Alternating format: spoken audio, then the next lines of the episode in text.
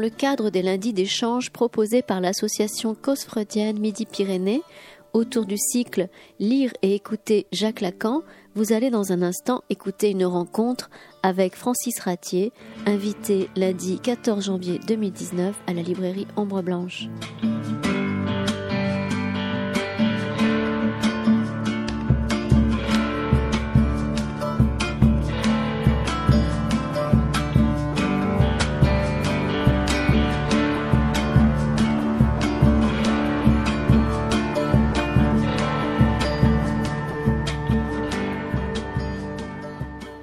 Bonsoir, nous allons euh, commencer. Donc nous avons depuis le, début de ces rencontres euh, proposé une méthode qui vaut ce qu'elle vaut. Euh, l'un d'entre nous reprend brièvement l'exposé qui a eu lieu la fois d'avant. Donc Dominique va reprendre brièvement l'exposé qu'avait fait Christiane Alberti, laquelle a un empêchement et ne peut pas être avec nous ce soir. Et vous prie d'en excuser. Donc Dominique. Donc, euh, Christiane Alberti était intervenue pour celles et ceux qui étaient là sur le thème de parole de femme. Donc, il me revient, euh, selon la, la règle que nous nous sommes donnée, de restituer en quelques mots seulement ce que moi j'en ai retiré, ce que j'en ai retenu, ou ce qui m'a touché ou interpellé. Moyennant quoi, euh, j'ai pris à peu près deux ou trois, je dirais, signifiants qui, ont retenu mon attention sur ce qu'elle a dit, euh, de ce qu'elle lisait euh, dans l'œuvre de Jacques Lacan. Alors la première chose que j'ai retenue, c'est que pour la psychanalyse, et je crois que ce que j'ai retenu, c'est quelque chose qui me parle plus, puisqu'au fond, il y a autant de modalités de la féminité qu'il y a de sujets féminins pas étonnant qu'on ne puisse pas tout retenir des, différentes élaborations que Lacan a pu proposer à cet endroit. La féminité comme une question.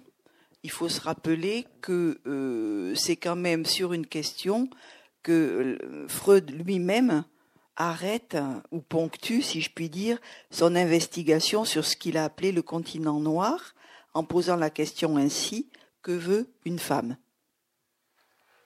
Lacan, lui, euh, fait un petit pas de côté par rapport à cela, en mettant une tension en opposition entre la question qu'est-ce qu'une femme et le devenir femme que Christiane Alberti rapportait euh, en termes freudiens, je dirais, euh, devenir femme, c'est-à-dire on, on ne naît pas femme, on le devient. Et Lacan, euh, au début de son enseignement, c'est dans le séminaire 3, euh, pose ainsi la question, je le cite, c'est parce qu'on ne le devient pas qu'on s'interroge, et jusqu'à un certain point, s'interroger est le contraire de le devenir. Donc, le signifiant si on se pose la question, on va répondre avec des signifiants.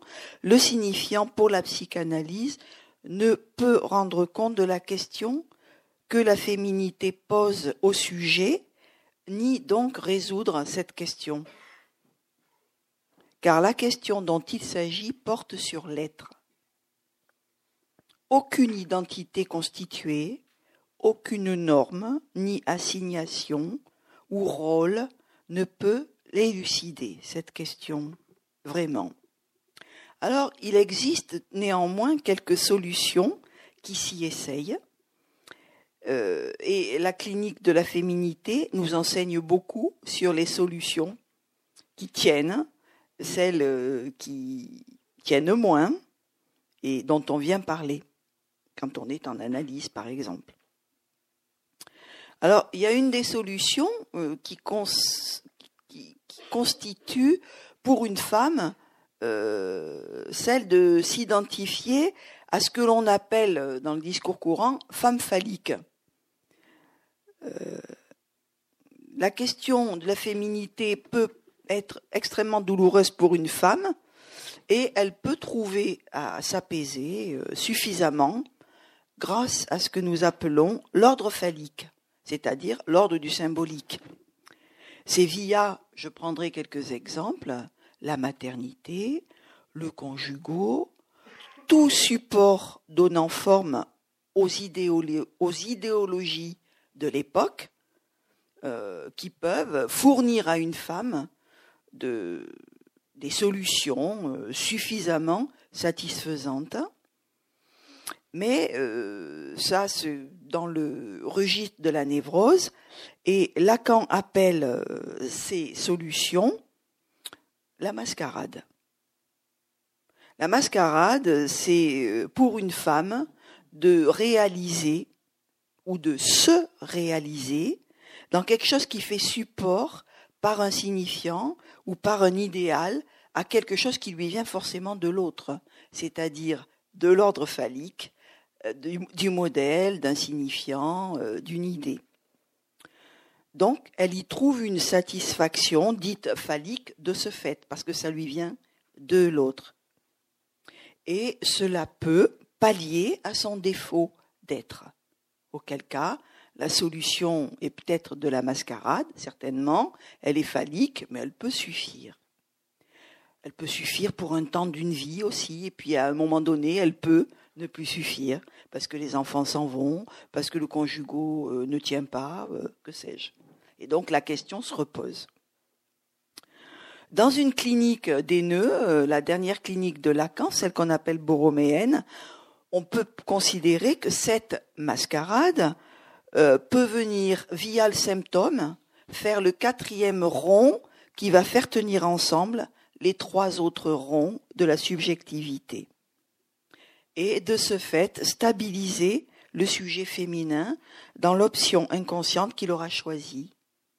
Un idéal, comme je le disais, insignifiant à incarner, mieux à symptomatiser avec ce quatrième rond que constituerait une mascarade. Dans ces cas de figure, pour problématiser un peu plus encore la chose, Lacan dit de cette femme qu'elle fait l'homme. Parce que comme un homme, dans ce dispositif, elle s'identifie à un signifiant de l'autre. Donc c'est pas là qu'elle est féminine, si je puis dire, pour la psychanalyse lacanienne.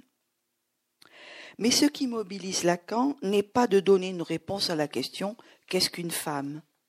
Il s'intéresse davantage à ce à quoi les normes ne peuvent pas répondre. Les normes, elles sont aussi euh, du champ euh, du signifiant, de la règle, de la limite, de l'ordre. Et donc, pour Lacan, la féminité euh, se situe plutôt du côté de ce à quoi les normes ne peuvent pas répondre. Vous l'avez compris. Je l'ai dit tout à l'heure, c'est pas dans le champ du signifiant euh, euh, qu'une femme rencontre, en tout cas pas tout dans le champ du signifiant, qu'elle se réalise ou qu'elle rencontre ce qu'on appelle la jouissance féminine. Dans la dernière euh, élaboration de Lacan, il pose qu'il y a une impossibilité logique pour la féminité à se ranger dans la norme, à, s'y ranger toute. C'est ce qui peut parfois faire passer pour folle, pour égarée ou affolante une femme qui n'est pas euh, toute organisée à partir de l'ordre dit phallique. Euh, Lacan joue avec ce mot de tout, pas tout, au sens de une femme ne raffole pas du tout, mais elle n'est pas folle du tout. Enfin, il fait toute une, équivoque sur le tout et le pas tout. Le pas tout étant, au fond, la planète de la féminité.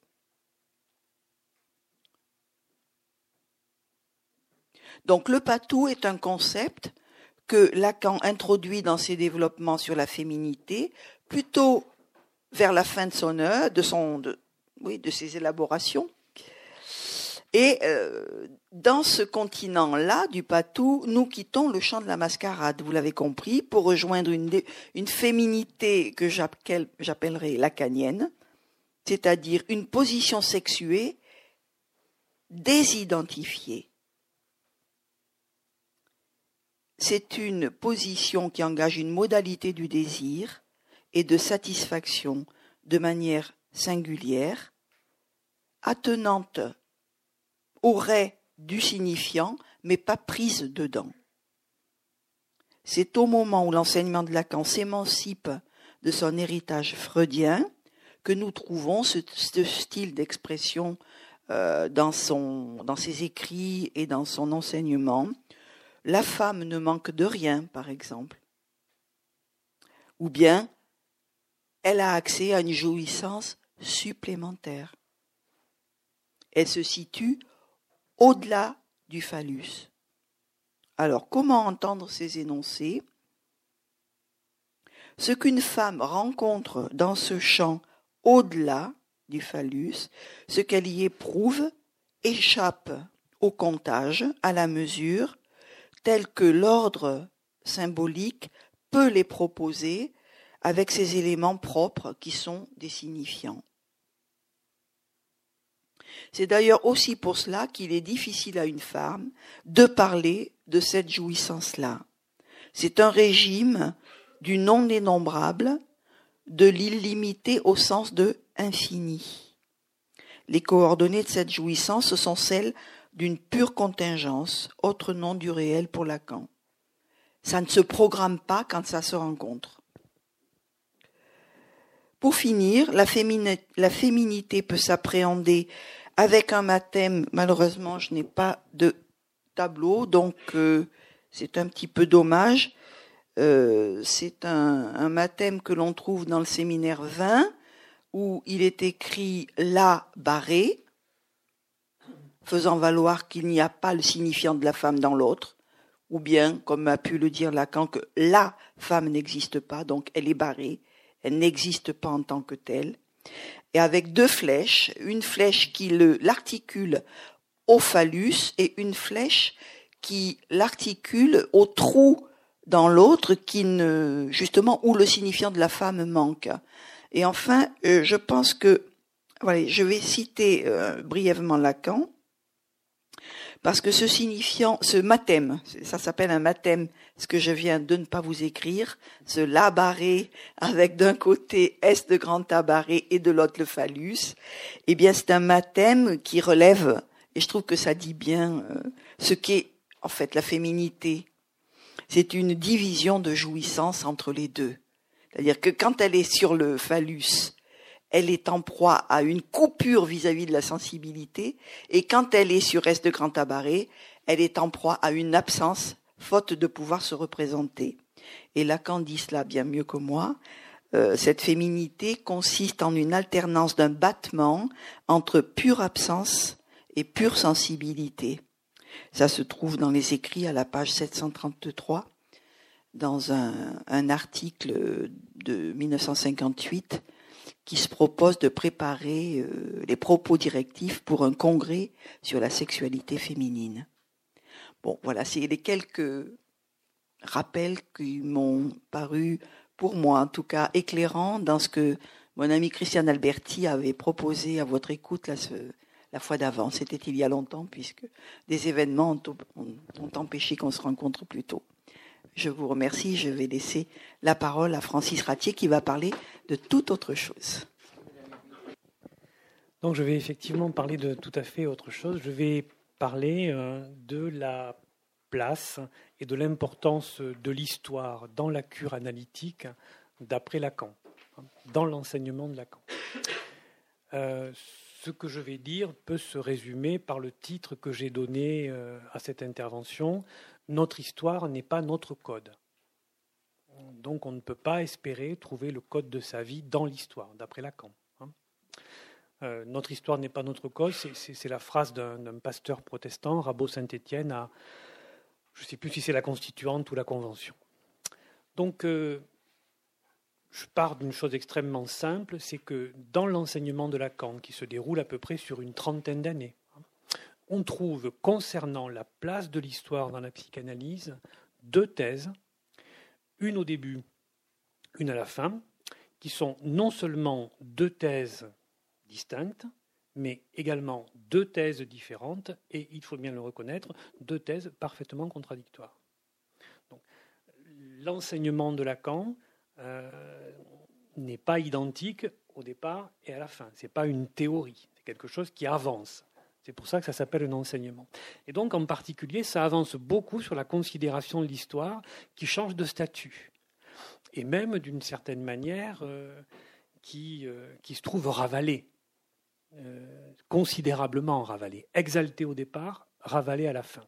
Voilà, je voudrais donner un petit aperçu de ça. nous avons l'idée dans l'opinion éclairée, me semble-t-il, même dans l'opinion qui est moins éclairée, mais également parmi les analysants, parmi les personnes qui viennent s'adresser à un analyste. Euh, on observe, me semble-t-il, en tout cas c'est ce que moi je peux en observer, que les sujets, on, on considère, comme si ça allait de soi, que euh, parler de soi à un analyste, c'est nécessairement parler de son histoire. D'où l'embarras d'un certain nombre de sujets qui n'ont pas un stock important de souvenirs, pour lesquels le rapport à l'inconscient ne prend pas cette forme-là. Ça existe et, même c'est relativement fréquent. Ces sujets-là ont le sentiment que ça ne sera pas possible pour eux de faire une cure si la cure, c'est l'historisation de, sa vie. Alors, pourquoi a-t-on, comme Patrick Boucheron l'a nommé dans première série de, des émissions dans Matière à penser sur France Culture, pourquoi a-t-on besoin d'histoire? Les émissions s'appelaient Notre besoin d'histoire. Donc quel est notre besoin d'histoire et on a besoin de quoi quand on a besoin euh, d'histoire? A-t-on besoin d'histoire dans une cure? Ou n'en a-t-on pas besoin? Eh bien c'est là-dessus que l'enseignement de Lacan ne dit pas toujours la même chose. Et il est intéressant de, déployer les raisons de pourquoi il dit une chose et pourquoi ensuite il en dit une autre. Alors, en 1957, l'histoire suppose la chronologie quand même. En 1957, il répond dans euh, l'Express à Madeleine Chapsal. Et il lui dit, en somme, dans le fait d'être psychanalysé, d'avoir fait une cure, en somme, dans le fait d'être psychanalysé, il ne s'agit de rien d'autre que de connaître son histoire. C'est clair. Et même c'est simple. À la fin de son enseignement, je n'ai pas relevé les dates, mais disons 25 ans après, hein, il qualifie l'histoire de futile, j'expliquerai ce que ça veut dire, il considère que c'est le plus grand des fantasmes, et s'appuyant sur Joyce, James Joyce, il avance que l'histoire est un cauchemar. On peut dire qu'en 25 ans, l'histoire a dégringolé de statut. Donc, euh, pourquoi a-t-on besoin d'histoire Que ce soit l'histoire individuelle ou l'histoire euh, collective? Pour euh, Lacan, nous avons besoin d'histoire parce que nous avons besoin de sens. L'histoire est l'établissement d'un sens. Du sens, non pas pour ce qui s'est déroulé, mais du sens pour aujourd'hui. D'où l'intérêt pour la cure. On va chercher dans hier le sens que ça a aujourd'hui. Dans un livre que je citerai à plusieurs reprises, Patrick Boucheron euh, affirme L'histoire ne vaut que si elle consent à dire quelque chose de nos vies. En ce qui le concerne, l'histoire du Moyen Âge n'est intéressante que si elle nous parle d'aujourd'hui. Il dit ça dans l'entretemps, qui est une très très belle réflexion, je trouve, sur la question de l'histoire à partir de l'expérience d'un historien. Hein, je, pas, pas d'un psychanalyste. Et il ajoute, si l'on veut en parler de l'histoire, si l'on veut en parler désormais, simplement en parler, devant celles et ceux qu'elle pourrait atteindre, comme il est difficile de poser sa voix, comme cela exige de prévenance, de détour et de lenteur. Nous sommes sensibles à l'histoire. Pas prendre deux ou trois scandales récents, mais enfin, il y en a quelques-uns concernant, par exemple, Pétain, concernant euh, la question de, la Shoah, qui, qui, démontre la sensibilité que nous avons euh, à l'histoire. Donc, pourquoi cherche-t-on dans une analyse la vérité de son présent dans l'histoire? Il me semble que si l'on cherche dans son passé la vérité de son présent, c'est que nous sommes déjà engagés dans l'ordre d'un certain discours, dans ce que Patrick Boucheron appelle l'ordre de la storia, ce récit qui agence et ordonne. C'est parce que nous sommes pris dans un discours qui agence et ordonne que nous cherchons le début de ce discours-là. Nous sommes tous, comme sujet, pris dans l'histoire comme discours, qui rend compte de nos personnes. Et rendant compte de nos personnes telles qu'elles se sont constituées, nous postulons que ce discours détient la vérité de ce que nous sommes, à travers la vérité de ce que nous avons été. Ce n'est pas un discours au sens rhétorique. Là, moi, je tiens un discours rhétorique. C'est un discours au sens d'un rapport au monde. Un monde qui, pour les humains, est d'abord un monde fabriqué par les mots. Les choses s'appellent comme ça et on connaît les choses par le nom qu'elles ont. Mais on connaît aussi des noms qui ne désignent aucune chose du monde. Personne d'entre nous, sauf Carrare, n'a rencontré une sirène. Si quelqu'un l'a rencontrée, on va s'inquiéter. Donc il ne nous dira pas tout de suite, en tout cas, et pas là. Un discours donc qui utilise la fonction du discours. Et la fonction du discours, elle puise sur un double pouvoir des mots. Le pouvoir de nommer, de dire euh, comment ça s'appelle, mais il y a un autre pouvoir des mots, qui est le pouvoir de remplacer un mot par un autre. Remplaçant un mot par un autre, on déplace le sens, et donc on crée un sens nouveau. C'est le pouvoir de la métaphore, le pouvoir de créer un sens. Eh bien, l'histoire du sujet, tout comme l'histoire du monde, est prise dans ces deux sens des mots. Comment s'appellent les choses Et substituant un mot à un autre, le pouvoir de création du, langage. Je disais l'histoire du sujet comme l'histoire du monde. C'est un problème qui préoccupe euh, la psychanalyse depuis que la psychanalyse existe. Quel est le lien entre l'histoire du sujet et l'histoire du monde? Ça préoccupe la psychanalyse depuis que Freud a découvert la psychanalyse. Et Freud a une réponse qui, est simple, et il faut bien le reconnaître, un peu floue quand même. Il considère qu'entre les lois qui régissent l'histoire d'un sujet et les lois qui régissent l'histoire du monde, il y a une analogie. Il dit ça dans Moïse et le monothéisme. Une analogie. C'est très flou comme catégorie, l'analogie. Lacan, lui, franchit un pas supplémentaire. Il conserve l'analogie, mais il avance. Quelque chose qui, est plus clair. On impute toujours à Lacan d'être extrêmement compliqué, mais euh, d'une certaine manière, Lacan est d'abord compliqué pour être simple. Cela dit, il faut traverser la complication. Donc, l'analogie, c'est compliqué. C'est compliqué parce qu'on ne sait pas bien ce que c'est l'analogie. Lacan, donc, considère que l'histoire du sujet et l'histoire du monde relèvent des mêmes lois parce que toutes deux sont des discours et que tout ce qui est humain est pris dans un discours. Tout ce qui est humain constitue l'atmosphère du sujet. L'atmosphère, nous la respirons, elle nous contient, mais elle est dedans aussi, à travers ce qu'on respire. C'est dedans et dehors. La même chose pour l'histoire. C'est dedans et c'est dehors. Cette atmosphère du sujet, donc sans aucune espèce de solution de la continuité, ça passe dedans, dehors, ça circule. Cette atmosphère du sujet, euh, Lacan l'appelle l'autre, avec un grand A. L'autre, c'est l'ensemble des discours dans lesquels nous baignons.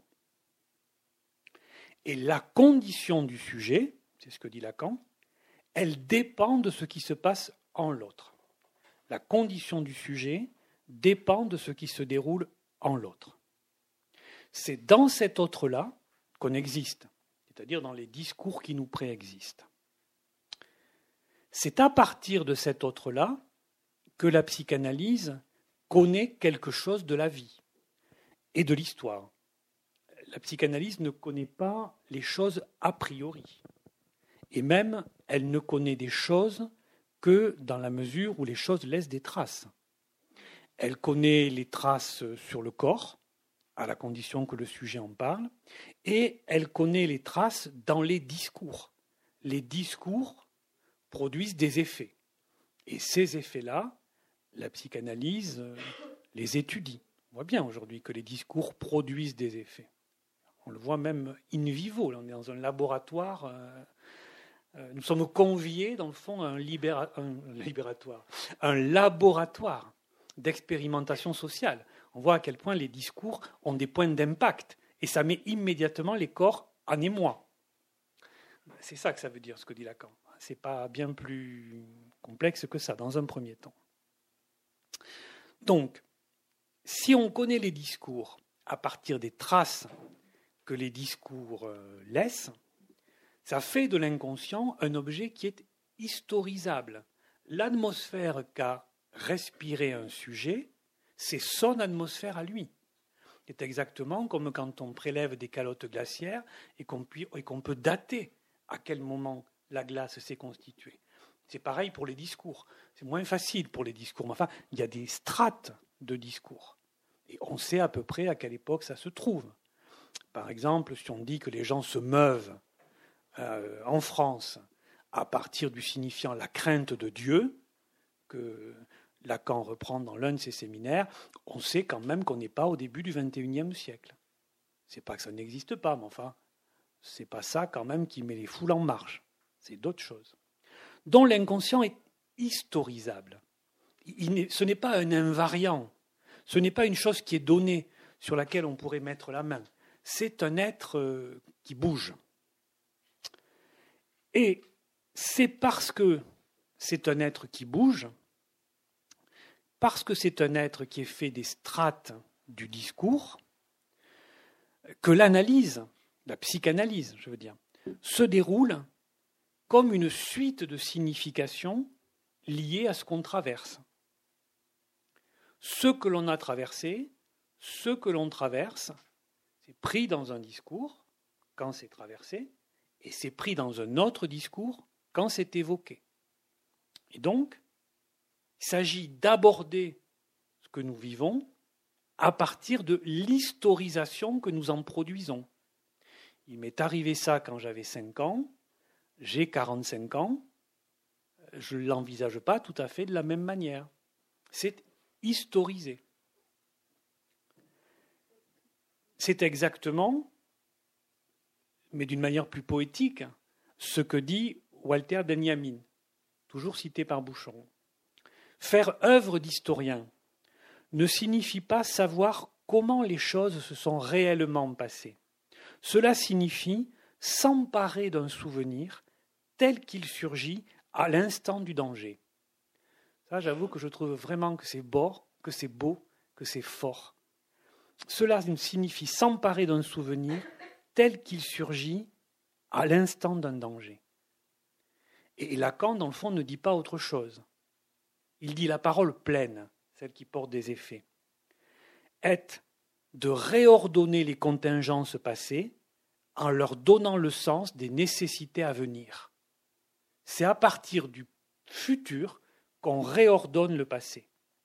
Il ne s'agit pas dans l'anamnèse, c'est-à-dire que le sujet raconte sa vie, il ne s'agit pas dans l'anamnèse psychanalytique de réalité, mais de vérité, c'est-à-dire ce qui est vrai pour le sujet.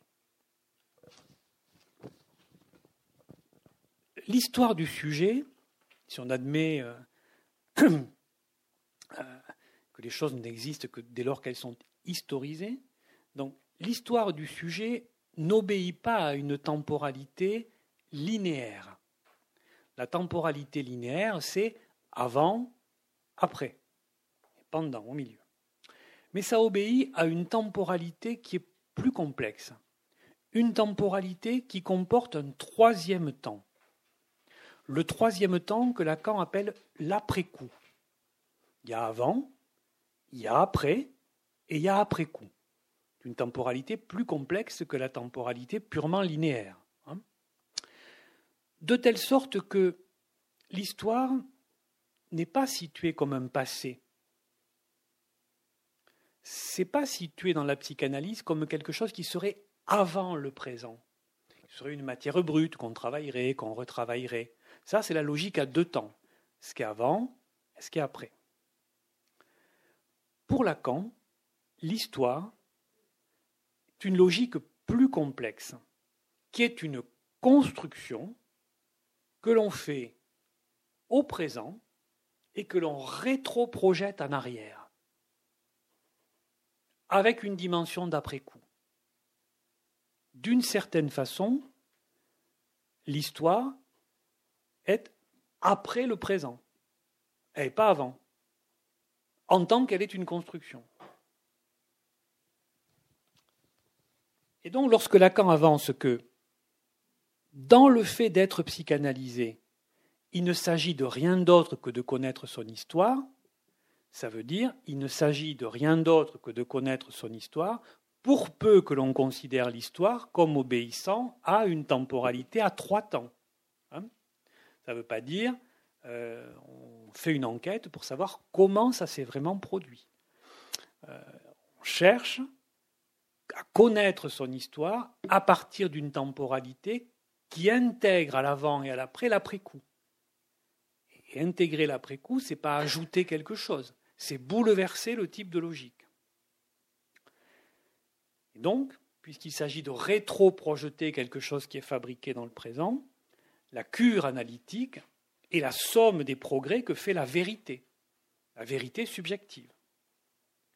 De telle sorte que cette vérité subjective ou ces vérités subjectives, elles construisent le passé, qui du coup devient un effet du présent puisqu'il en est la construction. En tout cas, la thèse qu'avance Lacan. Hein.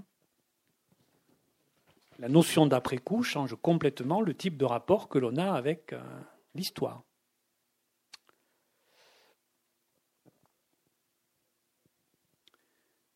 Donc cette histoire que le sujet élabore en la rétro-projetant euh, dans ce qui était euh, avant,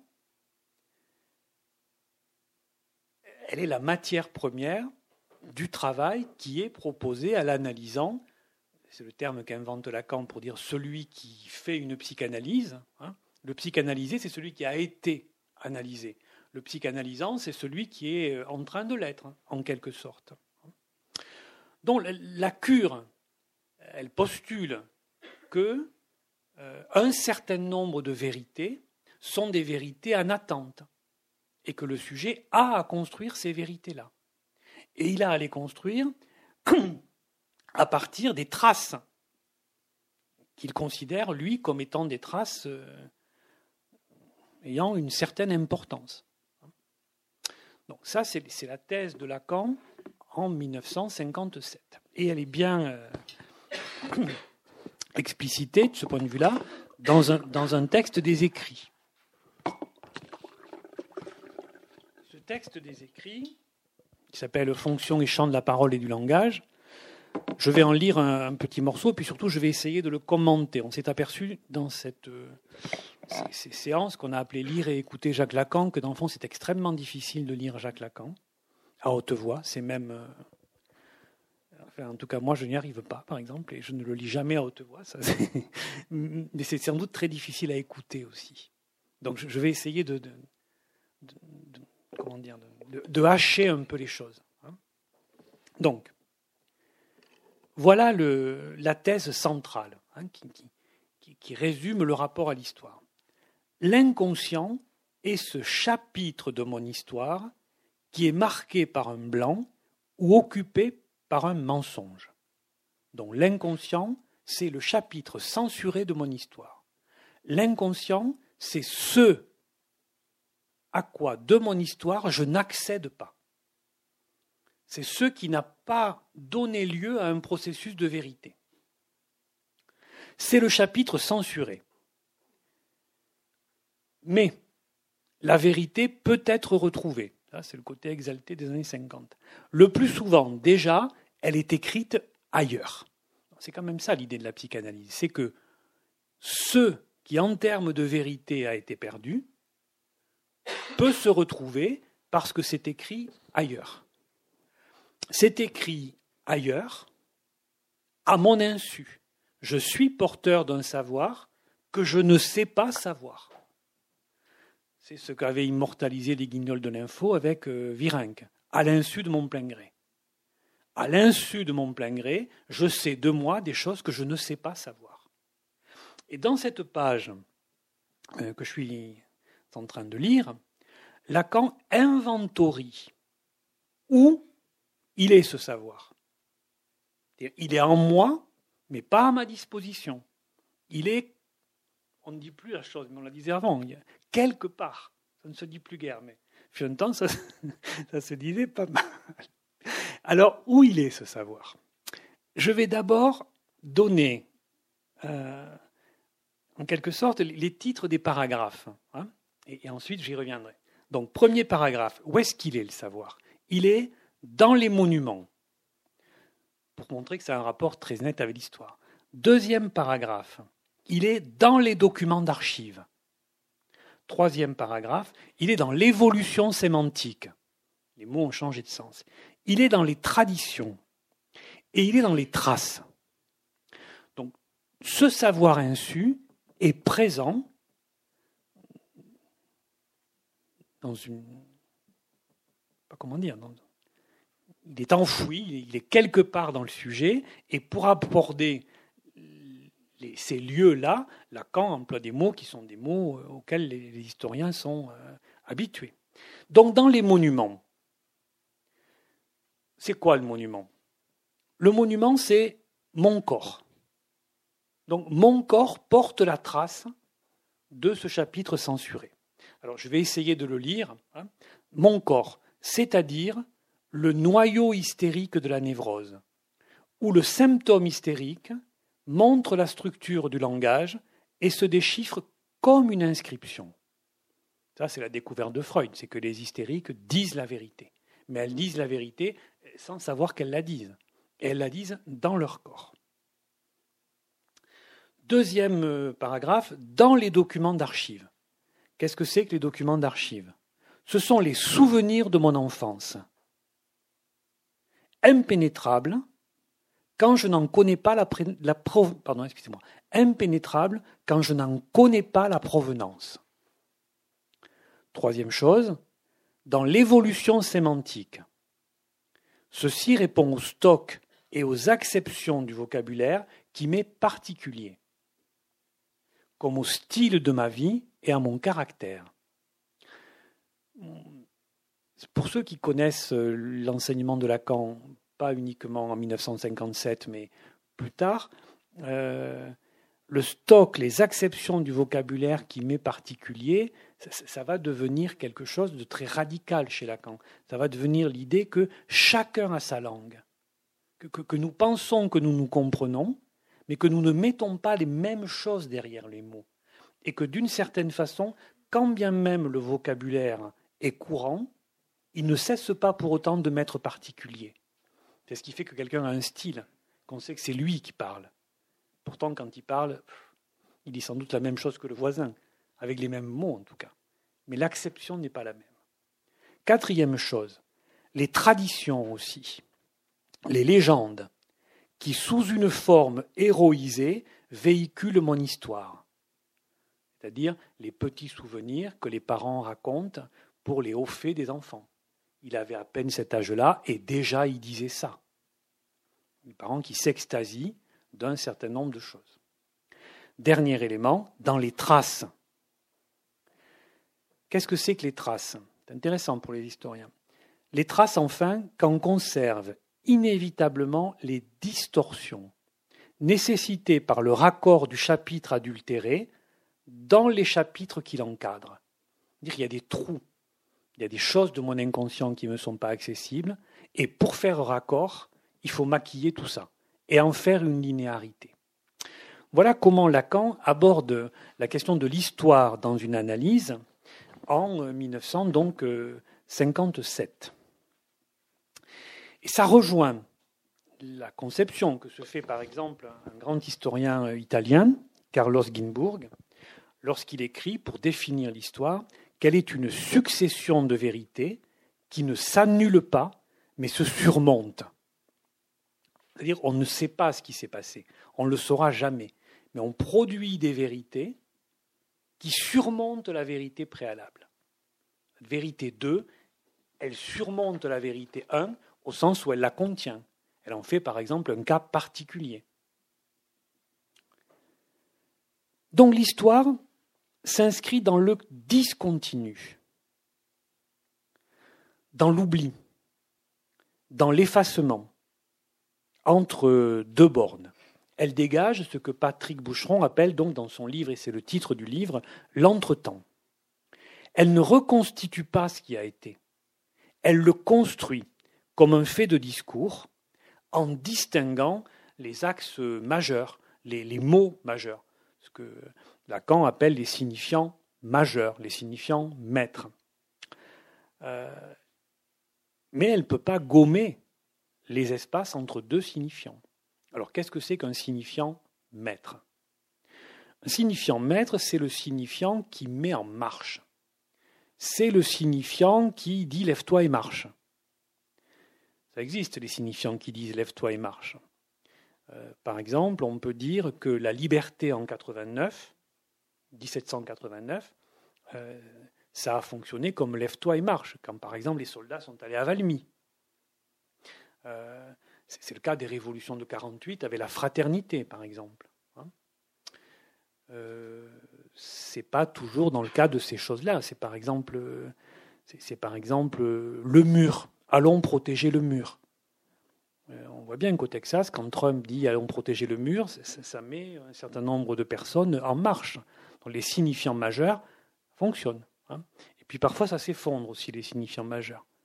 Ça n'est plus majeur sinologue qui s'appelle Patrick Carré raconte l'histoire de plusieurs dynasties. Et entre deux dynasties, il constate que les signifiants majeurs ne fonctionnent plus. Et il dit les mots ne nommaient plus les choses. Je ne suis pas là pour ça, mais je me demande si aujourd'hui on est bien certain que les mots nomment les choses. Quand même le sentiment que ça patine un tout petit peu à nommer les choses. C'est pas que ça ne nous parle pas, mais enfin c'est quand même qu'on n'entend pas très bien ce qu'on nous dit. En tout cas, ça ne nous met pas en mouvement. Euh, Donc ça nous met en mouvement, des signifiants majeurs. Ces signifiants majeurs, ils sont bien évidemment des signifiants qui nous concernent personnellement. Mais en même temps qu'ils nous concernent généralement, ce sont des signifiants qui ne sont pas notre propriété. Par exemple, la liberté, ça nous concerne à tous. Mais la liberté, ça n'est pas très intime. Et si l'inconscient est un ensemble de signifiants, ce qui se déduit de ce que j'ai dit, alors ça veut dire que l'inconscient n'est pas très intime, que l'inconscient, ce n'est pas ce que nous avons d'intime, que l'inconscient, c'est un effet du discours. Ce n'est pas ce que nous avons de plus profond, ce n'est pas ce que nous avons de plus singulier. D'ailleurs, nous allons, euh, dans quelques mois, euh, organiser un, un colloque et même un week-end autour de cette notion qui est un peu paradoxale, que l'inconscient, ce n'est pas l'intime, que l'inconscient, c'est ce qui est politique. C'est politique au sens où c'est trans-individuel. C'est un discours. Un discours dont nous sommes les effets. Donc l'histoire transforme le sens. C'est ça son travail. C'est de produire du sens, transformer le sens. Et donc, historiser, c'est resignifier, c'est donner un autre sens voit bien dans l'élaboration d'un sujet, par exemple, je, je prends un exemple très simple, à un moment, une petite scène de l'enfance, le sujet rapporte cette petite scène en considérant qu'il a été la victime. Et puis, quelques moments, quelques années d'élaboration après, il retrouve cette scène-là pour la resignifier autrement. Il n'avait pas été la victime, il avait été le bourreau.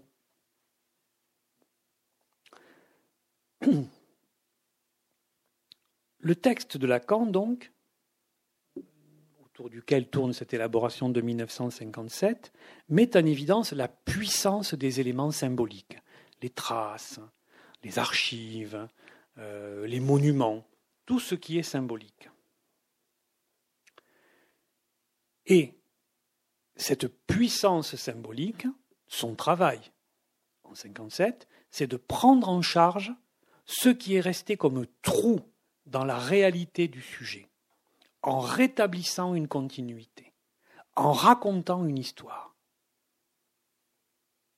L'élaboration propre de l'histoire consiste en ce mouvement rétroactif par où le sujet, en assumant une conjoncture dans son rapport à l'avenir, c'est-à-dire dans une perspective d'avenir, réévalue la vérité de son passé à la mesure de son action nouvelle.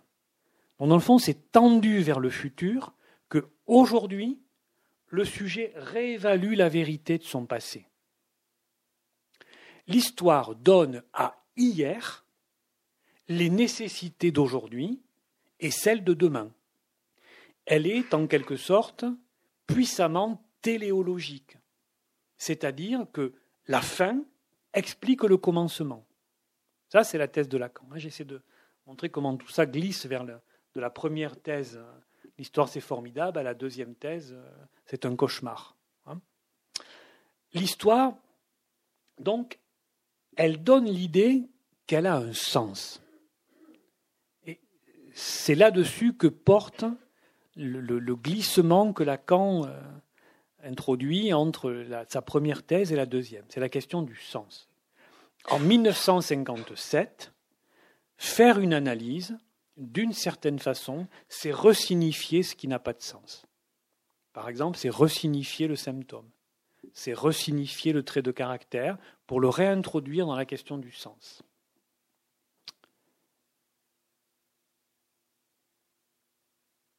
Ça, c'est le premier temps. Hein. C'est-à-dire l'histoire donne du sens. Et il faut quand même bien reconnaître que tout un pan de la psychanalyse, encore aujourd'hui, est orienté vers donner du sens.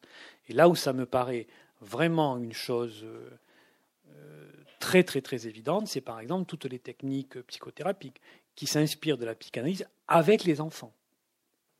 C'est encore, me semble-t-il, plus présent, la question du sens. Et donc, en 1957, c'est quand même ce que propose Lacan. Hein. Donc, ensuite, c'est précisément autour du sens et de, des affinités du sens et de la psychanalyse, en quelque sorte, que, que, le changement de thèse pivote.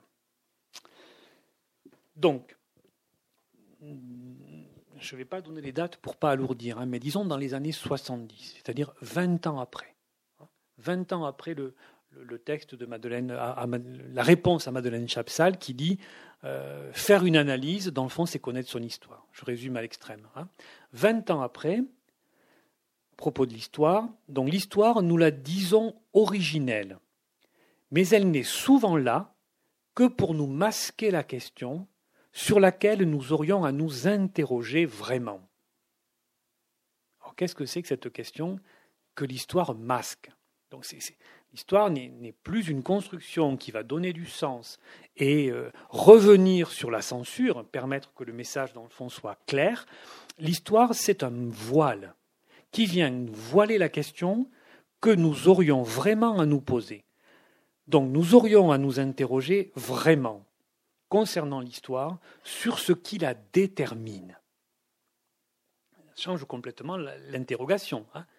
Ne s'intéresse plus à la question du sens, on considère que le sens est un voile, et la question ne porte plus sur ce qui manque au sens, la question porte sur qu'est-ce qui détermine l'histoire. Ça, c'est le, pivot entre la première et la deuxième conception. Ce qui détermine l'histoire euh, s'immisce dans le sujet par un point d'entrée. Ce point d'entrée, il est insupportable pour le sujet si le sujet n'en produit pas une narration. Ce point d'entrée est un point d'effraction que le sujet ne peut supporter qu'en l'encadrant, qu'en l'accompagnant. Il ne peut le supporter ainsi que parce que ce point d'entrée, pour lui, fait drame. Et ce drame ne peut se supporter qu'au prix d'une narration. Lacan le, résume très simplement, il parle concernant ces points d'entrée, c'est pour ça que je prends le terme, le point d'entrée par où la structure du sujet fait drame. Et donc, n'est pas nécessaire pour connaître quelqu'un. De connaître, de reconstituer toute sa biographie. Toute son histoire n'est pas nécessaire. C'est pas complètement indispensable de connaître tous ses faits et gestes. C'est par exemple, il faut bien le reconnaître, quand même une des lourdeurs des travaux de réunion, quand ça existe encore, dans les institutions spécialisées, où on essaie de parler des cas particuliers des sujets. Euh, des réunions qui étaient avant, qui s'appelaient réunions de synthèse, mettaient bout à bout tout ce qu'on savait du sujet. Tout ça est sans doute aujourd'hui euh, loin. Euh, il n'est pas nécessaire de savoir tout ça. Ce qu'il est nécessaire, ce qu'il est nécessaire de savoir, donc, c'est les points d'entrée par où la structure du sujet fait drame. C'est-à-dire ce qui court au-dessous de l'histoire. Pas ce après quoi court l'histoire, pas le but de l'histoire, mais ce qui l'a fait courir l'histoire, donc ces points d'entrée précisément. Ces points d'entrée que l'histoire du sujet essaie précisément de voiler. C'est considérer que l'histoire est une défense qu'elle n'est pas la création d'un sens libérateur, qu'elle est au contraire une défense contre ces points d'entrée insupportables. Donc ça interroge sur ce que c'est que l'histoire et ce que c'est que la mémoire. Donc, procédons par étapes. Nous avons, nous sommes dotés, parce que nous sommes dans le langage et que nous avons cet appareil à fabriquer du discours, avec la, la double possibilité que nous avons d'utiliser les mots, nous avons en quelque sorte un atelier de fabrication d'histoire. On peut, c'est d'expérience quand même, que nous avons tous un atelier de fabrication d'histoire. Il y a des ateliers prolifiques et d'autres euh, qui foutent pas grand-chose. Mais enfin, bon, quand même, en gros, un atelier de fabrication d'histoire. Et Lacan se demande de manière, il nous demande du coup, euh, d'une manière qui est stupéfiante, puisque nous avons tous un atelier de fabrication d'histoire et que ceux qui ont un tout petit atelier de fabrication d'histoire, ils, sont malheureux d'en avoir un si petit. Hein. Et Lacan se demande a-t-on une mémoire? Toujours donc dans les années 70. Hein, je, vais à l'autre extrémité de l'enseignement de Lacan. Et Lacan dit on s'imagine en avoir une. Alors, tout ça ne sont pas des arguties. Hein, c'est ce sont des choses qui essaient d'installer des thèses qui sont quand même puissamment contre-intuitives. On ne voit pas spontanément les choses comme ça. On s'imagine qu'on a une mémoire. On s'imagine en avoir une pour pouvoir donner un sens à ce que nous vivons dans l'univers du discours. Cet univers du discours, est un agencement euh, complexe qui produit des effets, des effets d'agrégation, des effets de réunion. On voit bien aujourd'hui que des effets d'agrégation et des effets de réunion se, se produisent à partir d'un certain nombre de signifiants. Mais ces effets d'agrégation et de réunion ne sont pas les seuls. Il y a aussi des effets de séparation qui vont jusqu'aux affrontements, par exemple. Hein. Également des effets de ségrégation faire ce qui se passe dans un certain nombre de pays, d'identification, de pacification, enfin, donc des signifiants qui ont des effets. Mais ces discours ne produisent pas que des effets qu'on observe comme ça facilement.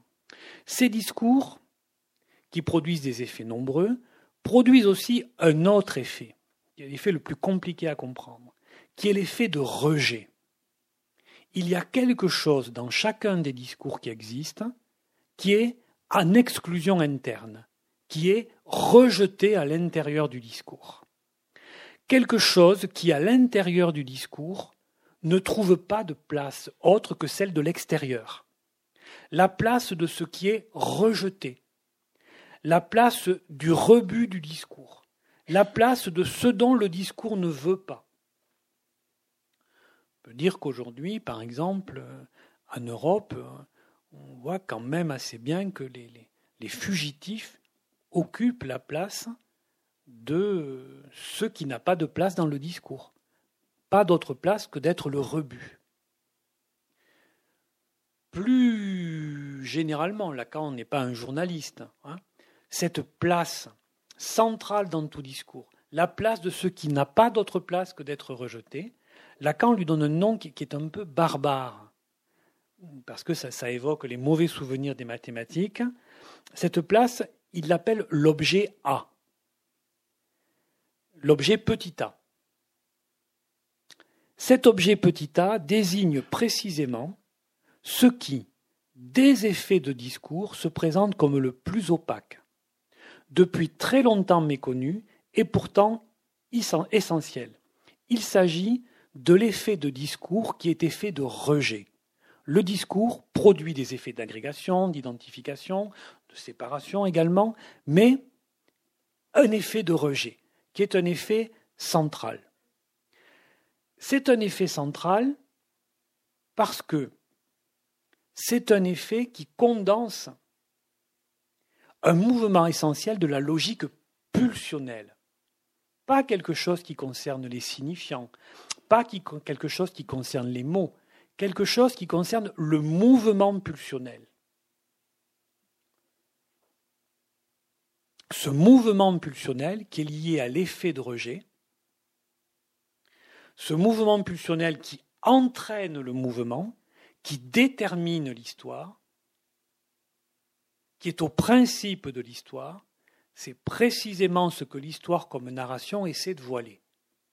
Ce que met en évidence Lacan, là, 25 ans après la réponse à Madeleine Chapsal, c'est qu'il y a le niveau de la narration, et que le niveau de la narration est un voile, qu'il est le voile contre ce qui véritablement détermine l'histoire, que ce qui détermine l'histoire, c'est euh, un élément pulsionnel qui est un élément lié au point que le sujet euh, rejette parce que le discours qui le porte rejette.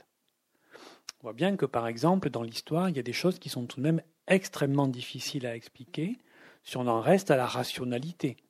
Il y a quand même des choses dans l'histoire euh, que la logique pulsionnelle convoqué nécessite absolument. On ne comprend pas très très bien, par exemple, la nécessité absolue des guerres de religion.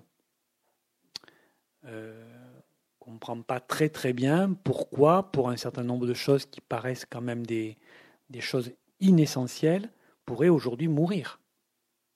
C'est que vraisemblablement, ces choses-là ne sont pas inessentielles. Elles sont inessentielles dans l'ordre de la raison, mais elles ne sont pas inessentielles dans l'ordre de la pulsion. Et donc,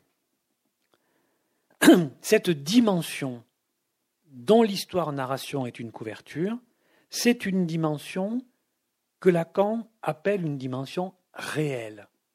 C'est-à-dire qu'elle ne tient pas aux agencements symboliques. Elle ne tient pas non plus aux différentes imaginations que l'on peut avoir. Elle tient à quelque chose qui est plus fondamental, quelque chose qui est réel et qui est insensé comme par exemple la cruauté peut être insensée. Nous nous, écartons visiblement bien loin de ce qui était le, le point de départ de l'histoire, tel que Lacan l'a concevait en 57. Le point de départ de l'histoire, maintenant, hein, à la fin de son enseignement, c'est cette dimension réelle, cette dimension pulsionnelle qui met les peuples et les individus en marche. Et donc la psychanalyse se trouve elle-même définie autrement. Je répète, en 57, elle est définie par historiser sa vie en quelque sorte. Hein. en 75, je vais dire, il s'agit dans une analyse de retrouver quelque chose qui soit de l'ordre du réel.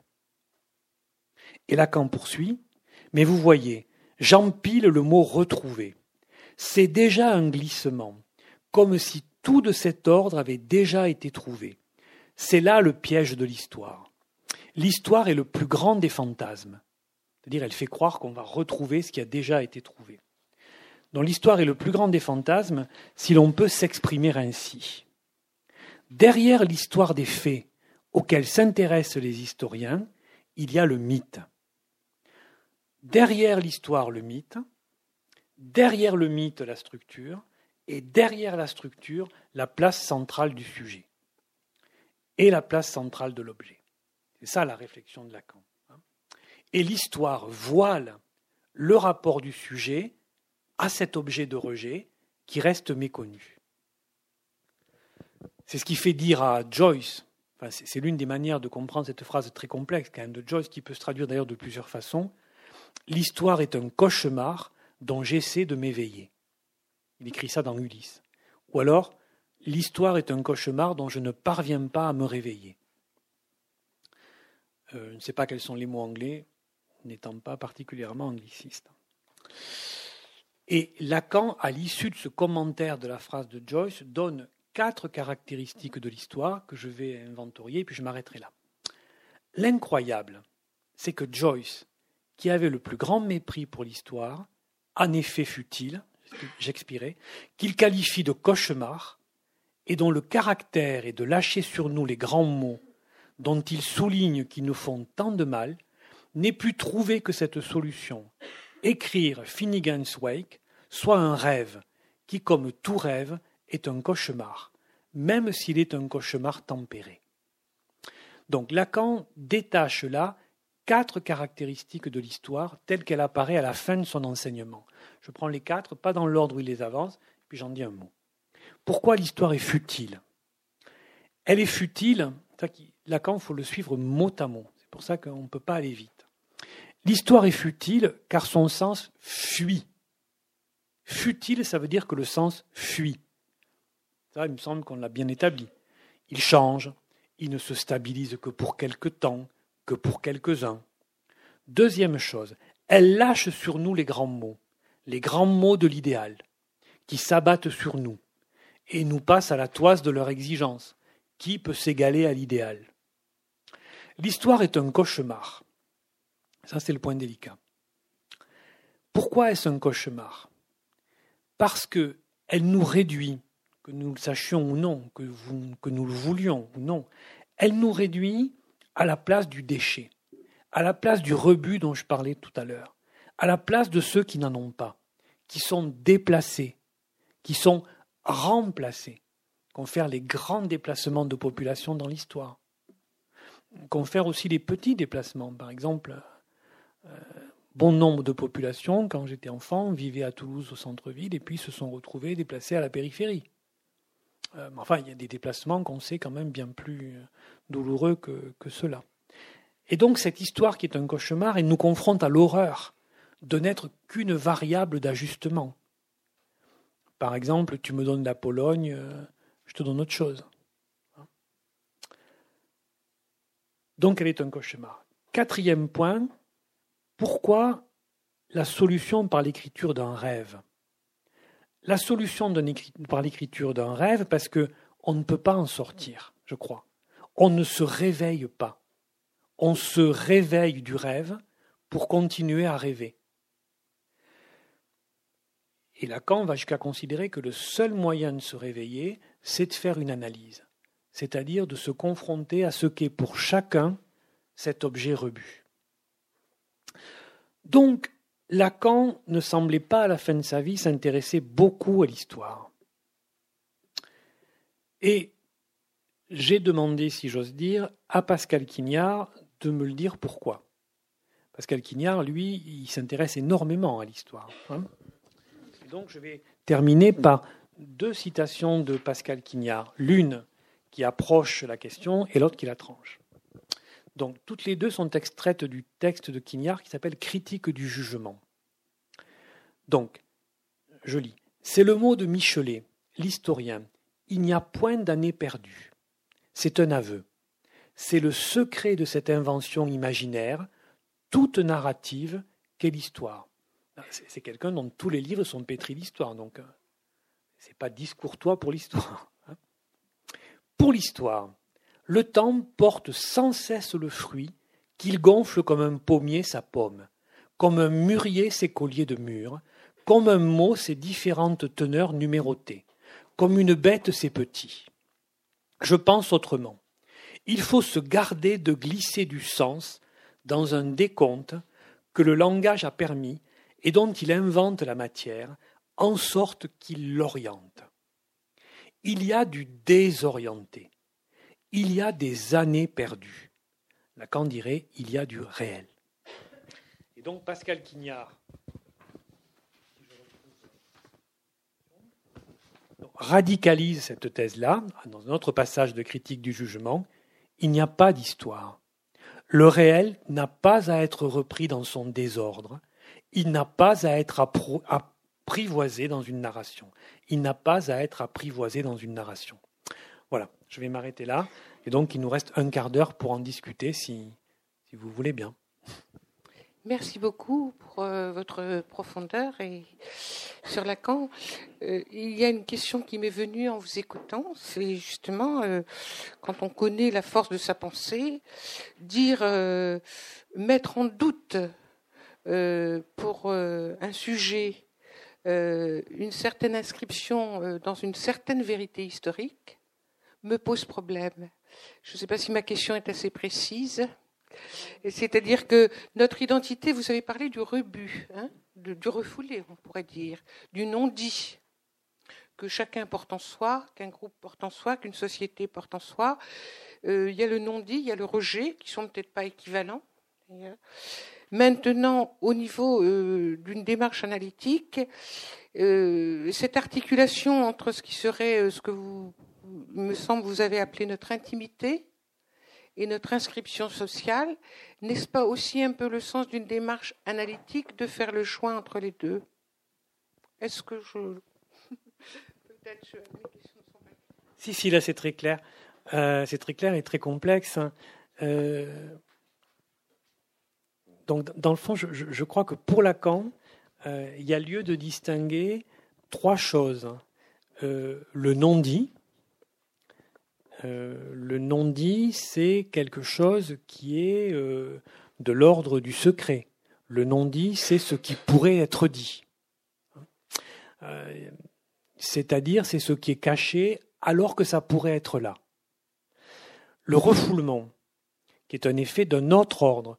Le refoulement, c'est le fait que un signifiant, à un certain moment de la vie d'un sujet, n'a pas été acceptable. Mais euh, la satisfaction que ce signifiant emportait, euh, il est au sujet impossible d'y renoncer. Et donc, il le garde tout en s'en privant. Il le garde dans une autre dimension que la dimension de sa conscience, de son discours conscient. Il le garde à son insu. Et même Freud dit que pour qu'un signifiant soit inoubliable, faut d'abord qu'il soit refoulé. Parce que le refoulé, ça va toujours avec le retour du refoulement. Donc le refoulé, c'est un signifiant qui est présent alors même que le sujet ne le sait pas. En revanche, euh, le rejet, c'est un, un effet d'un autre ordre. Le rejet, c'est le fait que dans tout discours, il y a un élément qui est un élément qui est inacceptable. Un élément qui est au bout du compte, si je reprends l'organisation que j'ai essayé de donner ce soir, qui est un élément qui fait que le discours se déploie, mais le discours se déploie au prorata de ce qu'il se voile, le point à partir duquel il se déploie. Qu'il se déploie à partir de ce qui le détermine. Et c'est ce point qui le détermine, qui est rejeté. Donc ça ne produit pas les mêmes effets. Selon qu'on soit dans le non-dit, non-dit, on peut tout simplement le dire. Le refouler, ça peut revenir, puisque c'est là. En revanche, le rejet, ça ne peut pas se traiter de cette manière-là. Le rejet, euh, ça ne peut produire que des effets quand c'est des effets qui s'incarnent dans l'histoire. Ce sont des, effets d'anéantissement, des effets de rejet. Concernant l'intime et l'inscription sociale, trouve que une des choses euh, pour aujourd'hui, très très utile pour aujourd'hui que, que, Lacan nous permet de, comprendre parce qu'il le produit, c'est que euh, l'inconscient est un discours. Et comme l'inconscient est un discours, il est dedans et dehors. Il est, Lacan dit que c'est le discours de l'autre avec un grand A, c'est-à-dire il est le discours euh, ambiant ambiant euh, au sens où il nous concerne quand même. Hein. Et donc, euh, cet inconscient n'est pas ce que nous avons de plus intime. Ce n'est pas ce que nous avons qui nous singularise le plus, parce que ça, ça ne nous singularise pas tellement. C'est ce qui fait que, par exemple, dans un certain nombre de, de romans, on peut facilement parler de soi, peut parler de soi parce que l'histoire n'est pas particulièrement intime. Ce qui est intime, c'est de toucher à l'objet qui est rejeté. Et donc l'inconscient, en tant que c'est un discours, c'est au contraire une dimension qui est une dimension collective. Ce qui fait que euh, l'inconscient peut être considéré, c'est comme ça que le considère Lacan, comme c'est-à-dire nous, nous, nous constituant en, en groupe, en quelque sorte. Alors que l'effet de rejet, lui, il isole le sujet à la place du rebut dans une singularité absolue. Que ce que nous avons comme singularité absolue, c'est le rapport que nous avons à ce type d'objet. J'essaie depuis le début, j'essaie de ne pas employer les mots du, jargon psychanalytique. Je n'ai pas réussi à tous les coups, mais enfin, là, je vais quand même en dire un de plus que ce que j'ai déjà dit. Ce qui nous caractérise véritablement, c'est le rapport à cet objet en tant que c'est un objet de jouissance. C'est notre code, ce n'est pas notre histoire. Ce qu'avance Lacan à la fin de son enseignement, il ne le dit pas comme ça, hein, que notre code, c'est notre jouissance. Nous avons effectivement un code, mais ce n'est pas l'inconscient, ce n'est pas le discours, ce n'est pas l'histoire. Le code que nous avons, c'est ce qui nous détermine. Ce n'est pas notre inscription sociale, ce n'est pas la place sociale que l'on a, c'est le rapport que l'on a avec l'objet que le discours ne peut accepter que comme un rebut. C'est un point délicat. C'est pour ça que l'histoire est un cauchemar sais pas si ce type de réponse ne dissuade pas quelqu'un de parler. C'est difficile de parler, d'essayer de. D'un point de vue euh, beaucoup plus matériel, si vous me permettez, euh, je prends mon cas particulier, donc l'analyse, euh, analyse me disait, écrit, qui était lacanien, hein, si vous pouviez écrire vos rêves et tout, notamment ceux qui sont euh, important, c'est-à-dire qu'il vous réveille la nuit et tout, on, pourrait progresser un peu plus vite et tout. Bon, là c'était un euh, pas une analyse, euh, un surcroît d'analyse presque 20 ans après, si vous voulez le voilà, parce que je n'arrivais pas à, sortir, voilà, c'est tout. Et donc je voulais savoir si c'était donc l'inconscient pour lui était très important apparemment, enfin bon, important pour l'empêchement d'une vie normale, si j'ose dire, voilà. Oui, mais vraisemblablement, s'il vous proposait ça, on peut lui faire le crédit de, penser que euh, y avait la narration des rêves, qui était une chose, mais la narration des rêves, ça peut se faire à l'oral. que sans doute il avait l'idée que à l'écrit, quelque chose se déposerait, qui serait d'une nature un peu différente. Qu'en tout cas, écrire les rêves, ce ne serait pas la même chose que les dire. Bon, je donne un petit exemple du fait que parler, c'est pas comme écrire. Par exemple, il est d'expérience quand on se met à discuter que lorsque l'on parle, on peut s'échauffer un peu. On peut s'échauffer un peu, le ton peut monter un peu. Le ton peut monter un peu parce que on est pris par quelque chose qui est un mouvement pulsionnel. C'est pas qu'il n'y ait pas de mouvement pulsionnel dans l'écriture. On voit bien que l'écriture, elle suppose aussi un certain mouvement. Mais il y a peut-être quelque chose qui là s'emprisonne un peu dans les mots. En tout cas, il y a quelque chose de, qui prend celui qui écrit d'une manière différente que lorsqu'il parle. Toutes les écritures ne sont pas des écritures qui contiennent ça. Par exemple, des écritures très très blanches. Par exemple, c'est une des choses qu'on dit de Michel Houellebecq. C'est une écriture euh, plate. Bon, ben on va peut-être s'arrêter là alors. hein. Nous aurons euh, au mois de mars la quatrième séance euh, sur trois notions importantes de l'enseignement de Lacan la parole, la vérité et l'inconscient, qui, essaieront de tenir compte eh ben, de ce que nous avons, euh, Dominique, euh, Christiane et moi, essayé d'apporter lors de ces trois séances. Merci beaucoup.